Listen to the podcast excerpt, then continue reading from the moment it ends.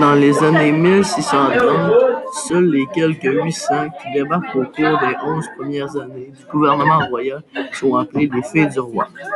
Avec l'envoi des filles du roi, le ministre Cobert veut inciter les engagés mâles qui ont déterminé leur contrat et les militaires du régime Querilly-Salière qu'on vient de démobiliser à s'établir dans les colonies.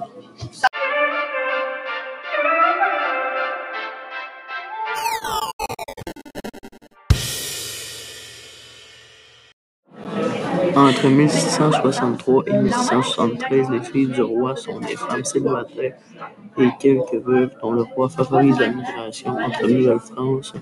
Comme les intérêts privés favorisent la migration d'engagés mâles, le gouvernement français et la communauté religieuse tentent de corriger la disproportion entre les sexes dans les colonies.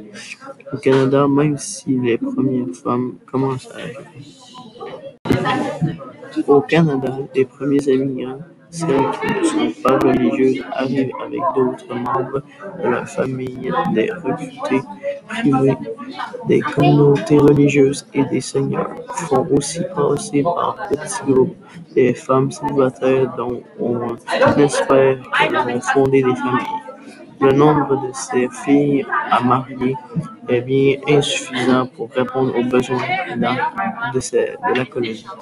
Finalement, les femmes ont joué un rôle très important, sans eux on ne serait probablement pas là.